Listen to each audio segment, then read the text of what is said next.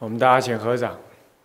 南无本师释迦牟尼佛。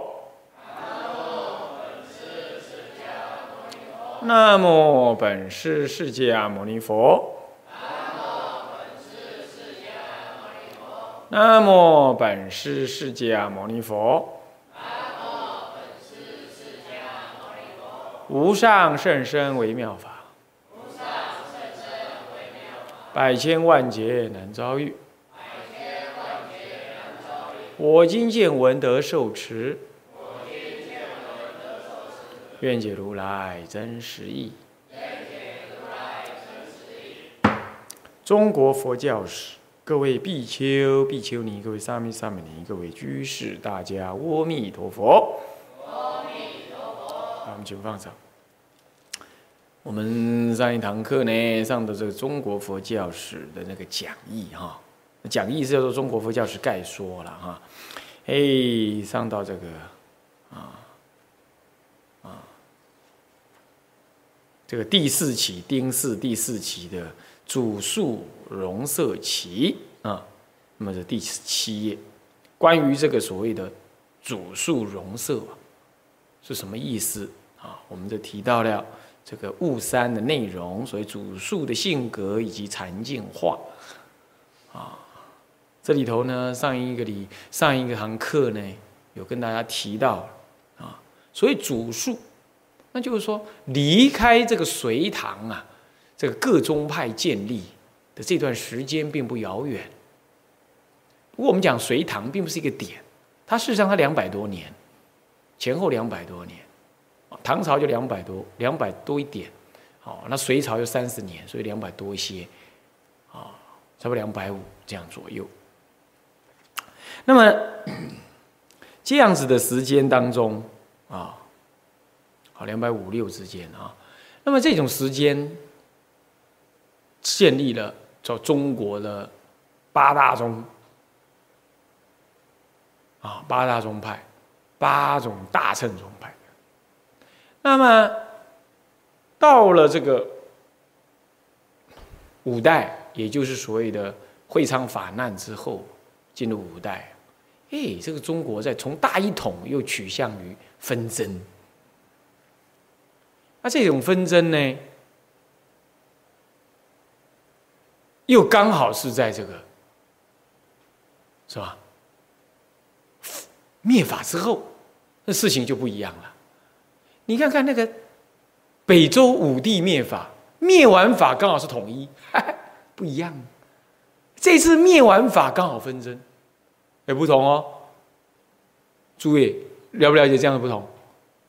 灭完法之后统一，整个国家产生一种什么？一种一种自信，一种图强的什么呢？一种企图，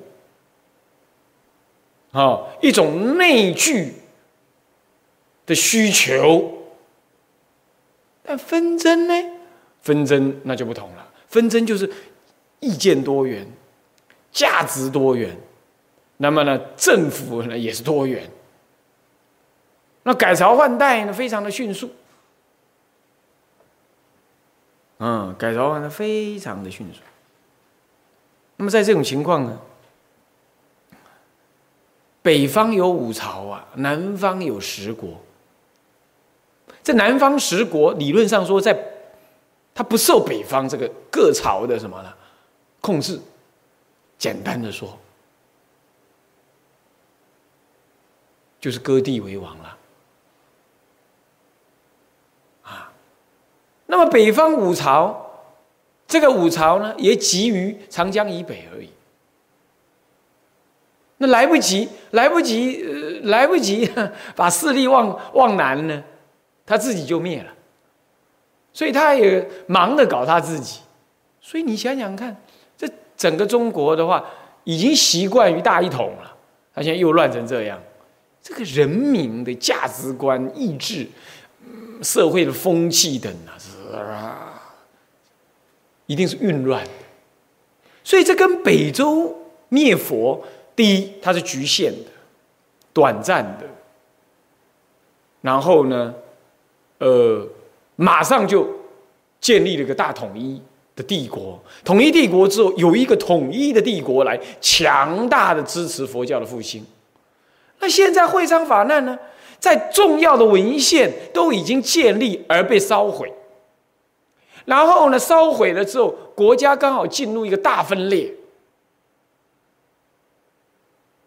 没有人出来呢，进行所谓的，我说用政治的力量进行所谓的恢复，哎。这差别就大了，对不对？所以我说会昌法难是中国佛教由兴到衰的一个很关键点。所以要研究会昌法难的前因，以及会昌法难过程，以及会昌法难过后的这五十年乃至在一百年，到底中国佛教以及中国佛教所在的地区发生了什么事？我们可以很明确的看到很重要的一个什么？一个佛教兴由兴到衰。由衰到极衰的一个很重要的一个模型，历史当中提供了一个非常重要的模型，在这个关键点上，所以一到现在没有人针对会昌法难做重要的历史研究，非常的可惜啊，非常的可惜，这很值得做这个研究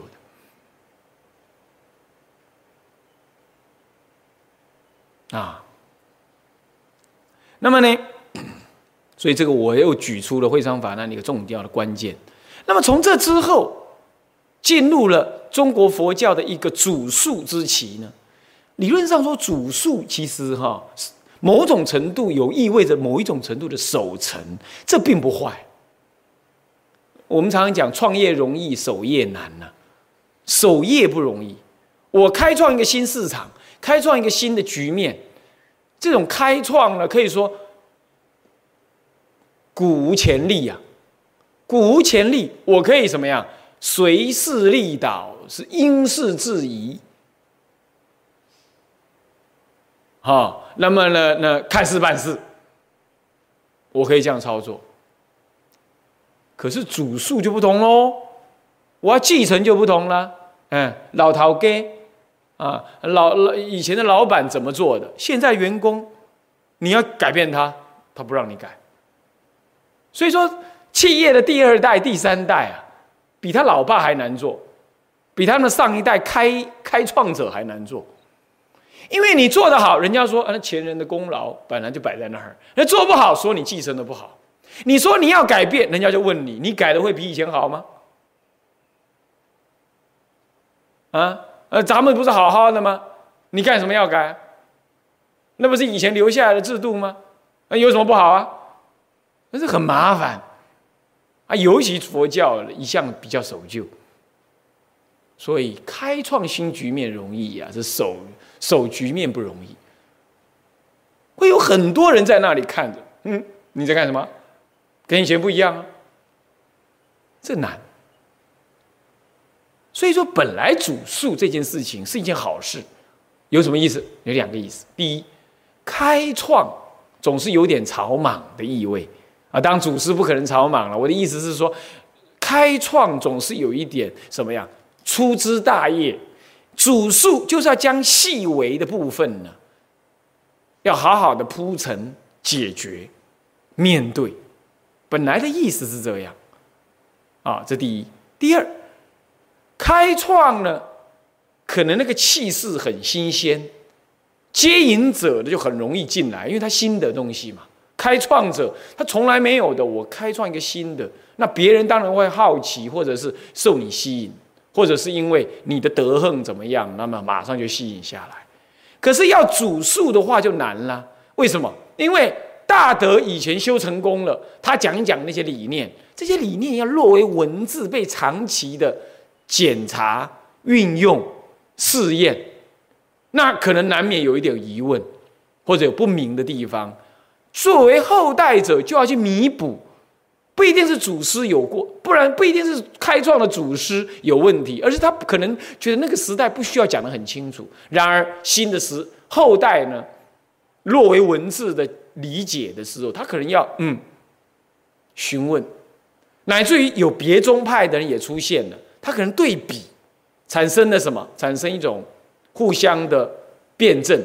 这个辩证后代的子孙就要负责去替自己的祖师怎么样回答或者某种程度的辩护？哦，这不容易呀！你看看四明尊者所做的事情，对不对？他一方面要拥护三家派纯正的所谓一念三千以妄心为源的禅观系统，二方面也要面对真如思想的什么挑战，然后要厘清，又要拥护至终，还要破除对方。哦，这个工作不容易呀！所以说，这个。尊师，呃，这个这个四明尊者啊，知礼大师啊，嗯，著作又多啊，自己又很用功修行，然后呢，护教心切，可以说他是很难得，在中国历史上很不容易见到的一位怎么样？能修、能说、能写、能护教，还能领众哦，这样子一个一一一一位人物。这样子的一位人物，中国的天台出了出了主要三位，当然开创的大德啊，我开创的呃智者大师的没话讲。另外两位，一位就是啊这个唐朝的中兴大师啊啊这个金溪大师。那金溪大师终究呢，他的环境比较安稳啊，他十八岁住上庙上，住到三十五岁才出家。他老爹呢？一句话，等我死了你再出家，他 实在是儒家的人呢啊，那么是又当官的人，所以他一直住在寺庙里。他白衣就上台说法了，哦，是这样。那么这是很特别的一个人，不过修行很高深，可以说理解的很深刻。到了这个四明尊者知礼大师啊，那从小出家，那不同，从小出家。面对的是一个什么？面对的是一个呃，距离隋朝已经相当遥远三四百年的呃的距离了啊。那么呢，呃，这段距离当中，佛教有呃天台由由创立到兴到衰落，衰落又中兴，中兴再衰落，衰落到文献都没有。从呃他呃这从韩国再引入这样子呢？他又修又写又说又领众又面对的三外派，可以说他真是重要的思想家、实践家、宗教家、理论家，而且是一个重要的护法心切的人。所以天台能够让。能够能够出这样的人才，都不是那个那种啊，只是开悟，或者是呃开悟了之后唱唱唱开悟的歌，然后就随缘在街坊当中度众生的这一类祖师，他不是这样子的，他要正，他要他要怎么样？他要八面玲珑的面对各种的时代因缘跟挑战，而进行种种，这都在主数期当中成立的。所以主数期其实出了很重要，像天台就出了这么重要的的大德，比如我说主数嘛。但你说按拿天台当当你历史的分历史呃历历史那个名词的的参考啊，那其他的呢？其其他也差不多。你比如说这个禅宗到了宋朝来的时候呢，禅宗的修法大变了。变了很多，啊，那个当时在唐朝的禅，唐朝的禅宗的修行啊，没有所谓参话头这回事，是到唐末才开始渐渐有了这种观念，但也不是真正就参话头。到了宋朝特别参话头，而参话头确实引人有一个很具体的东西引人进门，所以到宋朝的时候，他宗不兴。第一个原因，第二个原因，宋朝的参话头禅出现。这两件事情啊，使得禅宗大兴。所以你说他也主述，他开创一个新局面了，有没有错？没有错。对，是不是也主述？进度中比较不那么明显，比较不那么明显。不过进度中大大的弘扬倒真的。这大大的弘扬，我来自什么样？来自什么原因？来自各宗各派的祖师，通通弘扬净土宗。天台、禅宗、律宗，啊，呃，你看圆照大师，圆照大师本来是不念佛的呀，他就是学天台，然后注解南山律师的的三大部，他是不念佛的，还托钵。后来四十多岁的时候生一次大病，哎，人到四十会生生理会有些变化，啊，然后呢，生了一次大病之后，他知道说，哎，这个。他自己的因缘呐，是要念佛才得利益，然后呢，带领大家呢开始转变念佛，持戒念佛，他就改成这样。啊，那禅宗有很多祖师，固然一辈子以禅法接引人，但仍然叫凡夫俗子念佛。天台宗亦复如是。所以说这样的情况啊，这个。再加上净度中本来的思想，也有人继承啊。那么这样子呢？你比如说，很多的祖师呢，本来在禅宗里头，啊，有名延寿大师，你就最明显了，是不是这样子啊？那么呢，他呢，还还写万善同归集啊。那么呢，这样子呢，将他又学问很深，又参禅的人。然后这样导归极乐，啊，像这样哎，进就把那个禅，就把这个净度中呢，又提升到一个什么样？提升到一个，我也修禅，然后我也提倡净度中这样子一个层次来，就像就不像唐朝了。唐朝的话，你看看导大师、导公大师啊、善导大师啊，他不碰禅宗的，当然他不一定批评。啊，是偶尔也批评一点点啊，在文字上有一些有一些评论啊，不叫批评，有些评论，但他就专题净度中，好，这就有点不同了，对不对？所以这个主述啊，我们可以看得出来说，除了进度，呃，进度中有特别，那就是他的主述方式，这属于思教理思想史了哈。这主述的方式呢，它稍微有一点啊，用综合的方式，所以说到了这融合，到有融合的性格。啊那天台宗呢，他就不讲融合，他反而要把融合拨开，要把融合拨开。那禅宗呢，它不算是融合，它算转变至宗的方法。所以你看看这个主数融合融色起呀，哎，就有各种相貌在那里。但无论如何，通在一个主数这样子统一的观念之下，什么意思？就是继承着什么呢？唐朝的祖师所修的那些重要的法门而下来的，念佛还是念佛求生呢？参禅还是参禅呢？那么那个拜忏修止观还是修止观呢？重要还是主数？容色往往是来自于因为众生的因缘不同，我改变新的方法；要不就是我应机的不同，我加入了一个办法。比如说禅宗应一般一般。非参禅人的根器的话，那他就教他念佛。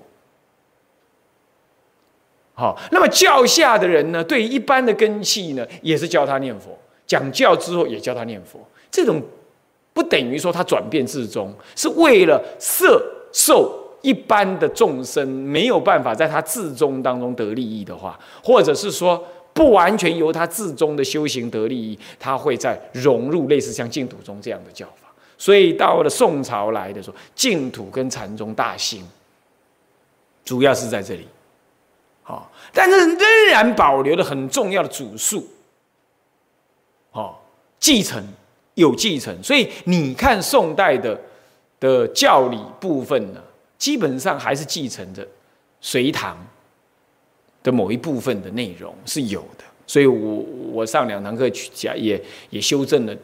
并且再重新提到了，像元照大师，他是北宋的人，他照样的什么注解南山三大部，而且竟然成为中国最重要的南山三大部的注解书，对不对呀？所以这就是很明显的主述的性格，啊，是这样。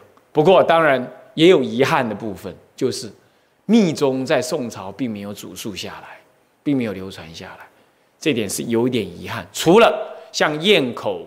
像水路仪轨方面有适当的一直从隋朝经过了唐朝，然后一直传到宋，乃至传到今天，乃至传到今天。我们今天我们常讲就是说，嗯，佛教的仪式法、仪式仪式法会这一类仪式法会，把就因为仪式法会呀，它竟然有办法超越战争、灭法等等啊，把中国佛教很重要的东西传下来。哎，你听哦，这样怎么听听懂意思吗？好像我们现在我们再来看水路。跟堰口，我们看到浓浓的佛法跟天，尤其水路跟堰口哈，都有很深的重要的天台的思想。然后后来我们研究它的历史，才知道到了南宋的时候，智盘大师呢是受请再重新编定水路，重新编定水路。所以这的文章，那智盘大师是一个重要的天台的学者跟历史学家。那他来亲笔执执笔来做修正，文字文笔的含义好，文字优美，同时里头还有很多天台的观念。然而，是天台的人把它继承下来吗？哎，那也不进来，反倒是常常被社会上所说那金灿诗、金灿，哎传下来。你要知道，水路啊，啊，莲池大师。啊，水路跟堰口，莲池大师都替他写过注解，啊，不是完整的，然后也替他，然后偶益大师，你看偶益大师可是很清高的人，对时事的那种呵斥也是很严苛的，他对当时的那种不当的佛教行行为，他有很痛切的那种文字流传下来，甚至有到呵斥的那种那种味道在那里，可是。他老人家，嘿，还写过水路的序。你看，他就慧眼识英雄啊，他就看得出来这个水路的价值。所以我说啊，我说某种程度上啊，我曾经在小文章里有写过，我说金灿诗哈，这个金灿本身并不恶，甚至某种程度呢，反倒是金灿诗。他把这样重要的仪轨呢，就无心插柳柳成荫的这样把它一路传下来到今天，所以说真的要很重视这种唱诵精灿的佛事，是中国佛教的重要特色。它几乎跟禅宗同时存在，甚至于某种程度还比禅宗存在的早，而且流传的很坚固到今天，但应该要好好的继承。好好的继承，那么像这样都有具有主述的性格，好，从这个仪轨也可以看出主述的性格，诸位这样了解吗？所以这个时代是一个主述的佛教，也是很关键的。你想想看，如果这个时代不是主述的话，他立刻在开创吗？那我们就看不到隋朝、隋唐的的佛教的的内容了，对不对？就没有继承，没有主述。而如果这一代像后来的明清这样子，从偶益大师的语言当中所看出来这么样子的某种程度的有腐败的话，那还得了啊？那这样的话一下就降到那么低了，那到清明清两代那还得了啊？所以说，这个会昌法难之后的主述的佛教，对中国佛教是一种某一种程度来讲，至少是继往，但但是。确实的，他说开来啊，没什么大开来。要讲继往开来，应该是隋唐，继过去的往开后代中国佛教泱泱大度的那个八公众共弘的这个内容，这是隋唐。能够说继往开来，应该是隋唐。可是到了宋朝，继往是有开来啊，相对的件数少。这点从历史的比较来说是相对少，好，相对少。那我们也要去理解，那为什么过度的主述到没有开创的思想吗？是这样吗？前面在第十六页里头有稍微提到，主要就是宋朝的时候啊，首先会昌法难过后那段时间呢，国家动荡，整个中国呢不能讲国家，因为国家变了好多个，而且不统一，那一直动荡，啊，北五国、北五朝、南十国，一直动荡。这五十年当中的动荡、分裂、地换等，使得人民不能很安稳，使得思想也不能很统一。这种情况呢，人民啊，面对自己的未来，面对自己承担的过去，通通会模糊掉。你想想看嘛。就躲战争，你就躲得来不及了。你你还能够安静的思维，过去继承了什么？未来我要开创什么？对不对？没办法。那接着呢？接着建立了宋王朝的时候，它基本上是守势文官体系，所以那种对外的开拓呢，有是有啦，但都失败的多。光怎么样？光他要伐那个金金。夏北方的金朝跟夏朝这两个王朝啊，每次都共孤，每次都打败，这样，然后又守回什么长城以内。那这个哈，有时候你知道，你你知道啊，这样子啊，对国内人民啊，这个信心有点打击，所以对外的那种开拓的意志不够了之后，相对的也就不想吸收外来的东西。所以宋朝呢，外来的东西进来的，并相对于唐朝来讲就不多，就不多。内部发展的是不少，一些什么，呃，陶瓷等啊，艺术啊，这个发展的都不少。可是对外的刺，受外界刺激就不多。你佛教少了外界的刺激，然后又本身失去了不少，哇，那这下子呢，所谓既往有余啊。开创就会不足，诸位这样了解吗？这样就不足。那你想想看，那台湾今天我们来谈，既往呢，我看也不足。开创呢，乱创，那不叫开创。为什么？因为你要知道，先有既往，你才能开来呀。你要有所继承，你才能够有本，有本就一有本来看。新来的东西，你才能有所抉择，好，才能有所抉择。啊，好吧，那你说，那你把全所有全部的都丢掉，那那你就要像祖师那样子的修，那样子得，那样子的能耐，那样子的过去善根，在这个时代恐怕很难。同常常常是怎么样？传统的佛教学不来，学不懂，学不会。也不想学，然后呢？哎，来听听南传的，来修修密宗的，那这个不叫继往开来，这叫丢掉自宗。或者好了，就算你去学他宗，那也无所谓啊。那叫你就他宗之人了，那就不叫继往嘛。那你说你开创，你也没有开创，你就是根本是南传人或者是藏传人了，那你也不叫开创。哎，可以，那是你的自由。我们今天讲说继往开来，那难。所以要讲继往开来，是至终不坏。然后又能吸收，然后产生一种发酵的作用。中国佛教未来也势必要这样走，受接受新的刺激，是这样。好，所以要能接受新的刺激，你必须内在的根底要够，才可以。那这点是要了解。那么当时的宋朝，祖述容色起，并没有这样子的开创，所以叫做祖述。所以祖述有好多层意义。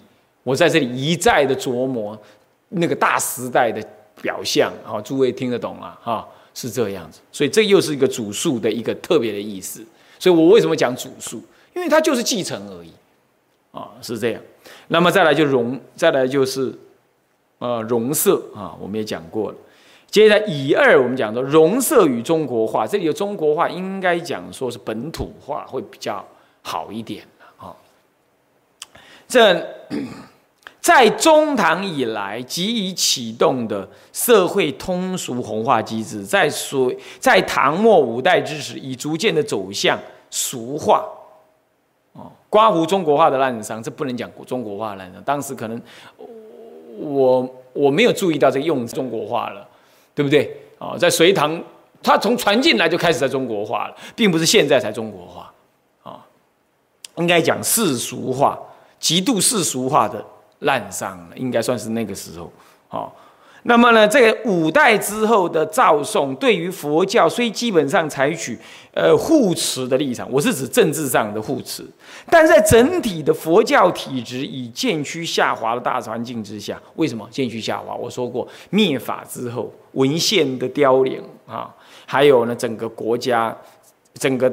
中国的那个大环境里头，经过了五十多年的一个纷乱啊，那么这个最重要的恢复之期呀，没有把握那个什么，没有把握那个基础，没有把握那个机会啊，那么这样子体质就下滑，就好像说你刚生了个大病呢，照说你要赶快进补啊，调理啊，结果没有调理，马上就怎么样，又要操劳奔波，结果那个调理的机会失去了。等到哪一天你真的要调理的时候，你的身体的机能已经没办法吸收，没办法吸收，听不懂了，学不会了，是这样啊？那这就是因缘使然了啊。那这样佛教对立面临的什么？各宗的衰微，第一个；还有各宗的混同，第二；各宗的对立，三种。本身衰微，衰微之后自己就模糊，模糊就拿别人的来代替自己的，那就混同。那同时呢，模糊了之后，衰微了之后，有时候就眼光就狭隘，眼光一狭隘啊，就失去了信心，失去了信心就会供高自己，供高自己就看清别人，因此彼此对立。懂我意思吗？啊，那看清自己，对自己没信心，就要拿别人的来复利自己。把自己的没有认清楚啊，那就拿别人的来来加入自己，结果就把自己原来自宗的观念混淆，这就是混同。啊，那混那另外一个一条路子就是说看不清楚自己，可是呢又硬要觉得自己很了不起，然后就供高起来，可是又心里又虚虚的，那因此更加的加强那个我慢，因此彼此就对立，所以衰微会进行两条路进行，一条就我慢增长。那就对立，只是在表面上面呢互相争论。另外一方面就是吸收过度的吸，过度的吸收他中，混淆了本宗的什么正见。这个在宋朝已经开始发生，已经开始发生。诸位这样了解吗？你看，从宋朝的，从天台的三家三外派就是一个很明显的例子。不过。天台宗在这里是做了一个很重要的示范，这个示范一切宗派几乎都没发生过，中国佛教就出了这么一次，干嘛？为了至宗的纯正性、思想的纯正性，至宗内部进行了非常理性而深刻的辩论。中国佛教啊，大概就发生这么一次，轰轰烈烈的发生这么一次。哎，诸位，我讲这话什么意思啊？也就是说，今后我们做子孙的人，我们也要知怎么知道，要勇于在至中当中进行检讨，然后呢，好好的理性辩论，才能够怎么样彰显出来。不过这有前提的哈，这必须彼此都是修道人。好，哎，有时候辩论到后来眼红了，只论输赢了，不管。不管道理呀，那那是在丢脸的，是不是这样？那就不是这回事了。那这历史的就是给人家看笑话的，啊，是这样。这就是所谓的啊，造成衰微、混同跟对立，是这样。所以天台宗也差一点进行了，也造成这样。啊，所以我告诉各位啊，天台宗流传到今天，我们能够看到某种程度的。的的的的纯正，主要关键点并不是金溪大师，而是那个知礼大师。因为知礼大师那一次的重要的辩论，好，跟三外派的重要辩论，让后代的人永远的清楚着什么呢？所谓的真妄二心的问题，以及所谓的三家派跟混同于这个。呃，三外派的所谓华严思想，这两者的差别，这是很重要的，让我们永远会躲开那个陷阱。哦，当然，你说啊，那个是不是不好啊？你把它想陷阱，我陷阱是就就你至终来说，那是不是就近义？至于华严宗，华严宗无所谓，华严宗人家他在他有他一套的思维，那他至终本身应该复兴的，那我们就不会去批评。但是两个混同了，那后来人如果没有把它弄清楚的话，那么就会混同。其实这个混同在宋在明朝的时候，其实有很多的文献，我们都可以看得出来，它语言上的容易造成混淆，哦，语言上容易造成混淆，所以这就是混同啊啊这样子。因此，在中心各宗的教义的同时，也逐渐地朝向进一步的什么样子？中国化以及各中相互的融色的方向上转变。所谓的进一步的、逐渐朝向进一步的中国化，这里的意思是朝向进一步的世俗化的意思。所以这里头不能用这个字啊，这个一定要改过来啊，世俗化。这里的本意是讲世俗化，不是中国化啊。中国化本来就是这样了。当然，它也进一步的更深刻中国化，这一点都没错，确实是，哈，因为那是中国人自己在进行理解、跟研判、跟解读、跟发挥，也是。不过这里提的是更加的世俗化了，啊，以及各中的相互融摄这个方向去。啊，融色这个方向去，这里头哈一直有一个问题。其实长期以来，我大概我在读大学的时候呢，也受到这种类似的思潮的影响，所以这种思潮一直没有停过。什么思潮？融合思想。啊，融合思想呢？现在有长老哈，现在都八九十岁，他一生他坚持不能融色。我觉得很难得，老人这样子有这样老人家是很难得。不过大部分滔滔天下，大部分都是走向融合，他们走向融合。那么呢，我在那个读大学的时代，我我也深受这个融合不融合这个思潮的影响，我自己也很深刻，也很小心。你比如说融合啊，融合到什么程度了？哎，佛儒要融合。世道也可以融合哦，这实在是让我实在是怎么样，血压升高。我那个时代我就很很不愉快，我我觉得这怎么可以，完全是错乱。你说佛教之内各宗融合，我可以在我可以考虑啊。你说儒道融合，道士融合，士跟道要融合，这是哪门子话？一个修仙，一个成佛，那么呢，一个注重人间人间政治，人间的的治理。的那些治理作乐，呃，一个是一个是讲究呃这个未来式的解脱啊，这这这是乱来。那你说哎没有哎哎有了儒家，呃人的修心才能成功，呃修心成功了之后呢，呃才能学佛，呃如何？谁说的？那这样三皈依，你们是不是要先皈依孔老夫子啊？啊，是不是要加一个皈依啊？我想这是这样讲。中国一向建立的一套道德标准，早在佛学之前，这是中国的伦常之道，很好，很好。可是这并不意味着佛教本身有缺，还得要你儒家来补。那佛以大智者，那那那不就完了？是不是这样子啊？不是这样子的，啊，并不是这样。佛教自身有佛教自身的戒律。伦常的观念，你你把儒教拿来了，那就会搞成怎么样？搞成你的呃学生要对呃在家的居士顶礼，就搞成这样了啊！把那儒家之礼拿来拿来放到佛门里乱用，那就不行这样啊！佛是佛，儒是儒。对于凡夫信佛不深。或者只是念念佛的人来讲，我们害怕他在中国的传统文化之下生活，失去了道德伦理的标准。我们可以说，让他去注意到儒学的、儒教的什么伦常观念，好歹那保持什么呢？保持不造恶，符合伦常的观念。这一点呢，我想我们乐观其成。但是你硬要把儒教的什么五伦、礼义廉耻，什么呃人人治礼义信这一类的，要讲成对比什么佛教的什么五戒，这我觉得这是只有中国的佛教徒才在这么牵强附会。那就讲就讲目的好了，佛陀的戒律可不是只是为了人间的道理在治的，他是为了解脱而治的。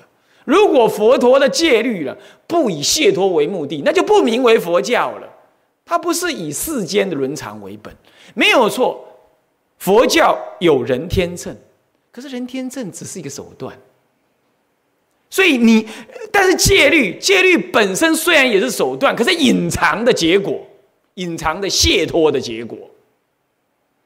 所以你怎么可能把这种有这种解脱结果下降到什么呀？下降到跟儒家一样的，只是世间道德的水平呢？自降水准。哪里可以这样？所以这本质你没有看清楚，你就乱凑。这个从宋代就开始了，宋代就这样子。所以我是我只是拿这个来做比喻，说宋代就已经这样。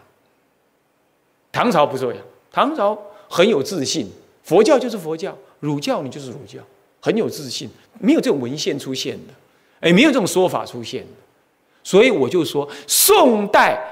又更进一步的中国化，所以世俗化与中国化，应该这句话应该这样讲，更进一步了。他又把这个所谓的五五戒啊，这是又来跟儒家的这个五什么五常啊，这样来怎么样来对比了？这个呢，已经把佛教的一种更深的意涵往下拉了。美则美矣呀。但失去了它的纯度，失去了它的纯度。我想适当的保持佛法不共世间的纯度，这是很重要的。不然干什么？我们来出家，对不对？我们干什么会是一个重重要的世界性的宗教，而儒家并不是？为什么？因为它有不共世间的特殊的价值，这是不能够被一个。所谓的人的文化、人的伦常，这样子所任意类比的，你说还没有呢，那么严重。那个五戒也不过就在家人手，你去试看看，你去看看南山律师所说的，一切戒律都以五戒而发生的，都以五戒而生的。哦，那五戒可非同小可哎，是不是？当然呢，出家人的五戒当然是断淫呢为根根本，可是这五戒，哪怕是在家人的五戒。也是隐含着就近解脱为本，所以佛陀自戒不以伦常为目的，不以人伦的和谐为目的。虽然他自然也会达到人群的和谐，虽然也会，可是他不以那个为目的。所以你看看，佛陀要他的弟子来出家，甚至于都会造成夫妻的对立，呃，父子的对立，他不为所动。最明显就是他老人家自己啊。他老人家成佛之后，带了一群弟子，第一次要回净饭王的国家的时候，他老爸很不高兴哎。你知道他老爸很不高兴哎，很期望他儿回来，但又很不高兴。为什么？哦，这个闹鬼。啊，老师呢做工，啊，下面用他吐蕃啊做去家，他也有这种观念的。你看看，他还是总觉得要什么都有嘛，何必托钵嘞？又不是老爸没办法护持你，他这种想法。见了面第一句话还是叫他以前的以前的俗名哎，你知道吗？然后心中有点不太高兴。他老婆呢？他有三个老婆。那耶斯陀罗呢？最年轻，也是佛陀最不能这么讲了啦。就当时佛陀还没有视现成佛的时候，是最爱他的，因为佛陀选他的，好选他耶斯陀罗。没有前两个太太。呃呃，好像媒妁之言吧，我忘记了。反正第三个太太是他选的，而这位耶斯陀罗也最骄，也最大胆，因为呢过去式就是他老婆，所以最不把他看在眼里。所以他六年苦修回来了，你知道他怎么跟罗侯罗讲？那是你爹啦，去抱他大腿，看他怎么反应。意思就是说，他放弃你六年，我怀孕的时候他跑了，呃，是那是你爹，这样子嘞，你看他是面对这种夫妻、父子对他出家的不悦哦，他这样哦。所以你知道，佛陀是超越这种人伦的的和谐为目的的。你要知道，所以我们不能够说：“哎呀，为了人群好啊，那你就把佛法卖了。”佛陀的本质，佛法的本质是解脱。他有时候面对社会上的一些一些所谓伦常的标准，他是勇于超越的。他勇于超越的佛的本佛法的本质，你从佛陀本身他本来的故事上，你就可以看出来这样。所以你怎么可以把只注重于专注重于伦常的？儒家五五常这样的观念来类比于佛陀的五戒，即便是在家的五戒都不伦不类的类比。那如果祖师有这样做，祖师这样做是为了当时儒教的人的反应跟对抗，他也要适当的吸引他们而来，那是方便。你既然你不要把方便当就近啊，你后代人重新诠释祖师的做法，你就应该有更超越的。非当时那种专制时代的那种眼光来给予诠释，这才叫做什么有智慧的继承祖师的用意呀！不然你就摘祖师的章啊，那祖师也很难为呀。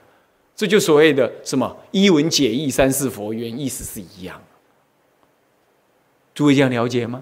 啊，要这样了解。所以我很接受祖师当时在那个时代。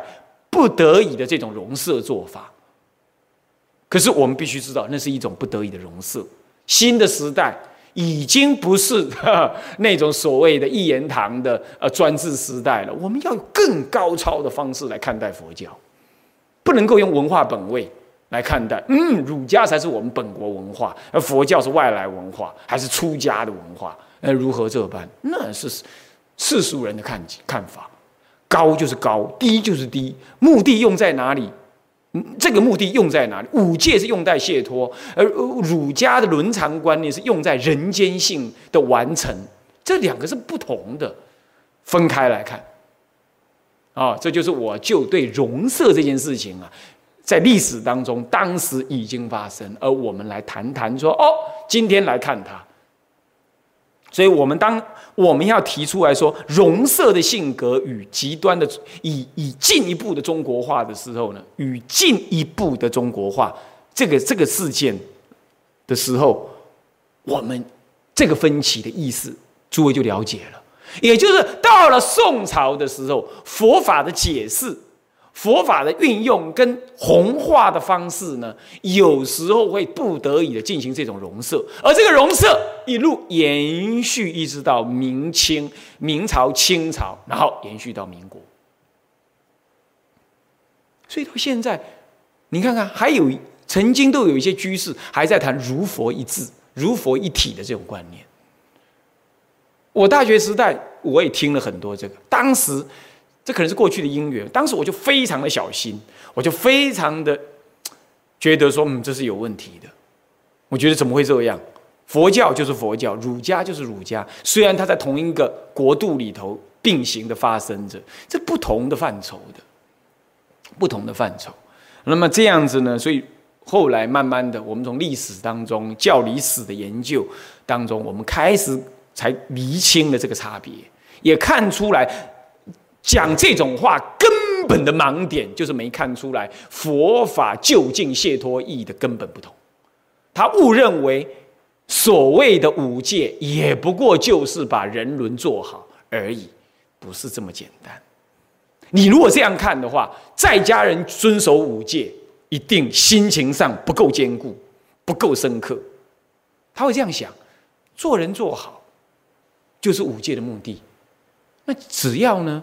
我今天把人做好，五戒也就完成，他就慢慢的会这样松动。他不知道你人做好了是不够的，五戒的更深刻的意思是要你内在，你是要你根本的解脱，是要这样子的。哦，所以他要求，比如说不邪淫，不邪淫并不是讲一个礼字而已，说什么非礼勿视，非呃那么非礼勿言，如何这般，并不是这样而已。并不是讲这样，那是因为淫欲让你根本不能超越三界的轮回，它内在是意涵的这个啊，你没有那个解解脱的概念，你把它弄类比了。那居士对五戒的认知，就只是认知在哎五哎这个不侵犯别人的妻子丈夫啊，那就是保持着人伦的基本。那我人天秤就守住了。我告诉你，居士人天秤为本，也要以相于解脱称，没有说居士不解脱的。佛教是要一切人皆解脱啊。是不是？所以众生无边誓愿度，烦恼无尽誓愿断，法门无量誓愿学呀。佛道无上才要誓愿成呢。你要让他都成佛道啊，所以你不会只让他现世做好人而已啊。现世做好人只是基础，他不是说这一辈子让你做好人就算了，他要你先做好人，然后往上走。它隐含的这个意思，所以你一不小心的容色，就会降低佛教的那种更深的价值。诸位这样了解了吗？这就是我在提出容色性格的时候，要诸位特别注意，从今而后佛教所发生的一些思想上的稍微的转变。所以这种历史的分歧，具有什么教理思想史的意涵在里头做分歧这样懂了吧？好好，这是微言大义，就是这个哈。好，我们今天课上到这里啊。向下文长，复以来日。我们回向：众生无边誓愿度，烦恼无尽誓愿断，法门无量誓愿学，佛道无上誓愿成。自归依佛，当愿众生体解大道，发无上心；自归依法，当愿众生深入经藏，智慧如海。智归一生，当愿众生同理大众，一切无碍。愿以此功德庄严佛净土，上报四重恩，下济三途苦。若有见闻者，悉发菩提心，尽此一报身，同生极乐国。南无阿弥陀佛。南无阿弥陀佛。南无阿弥陀佛。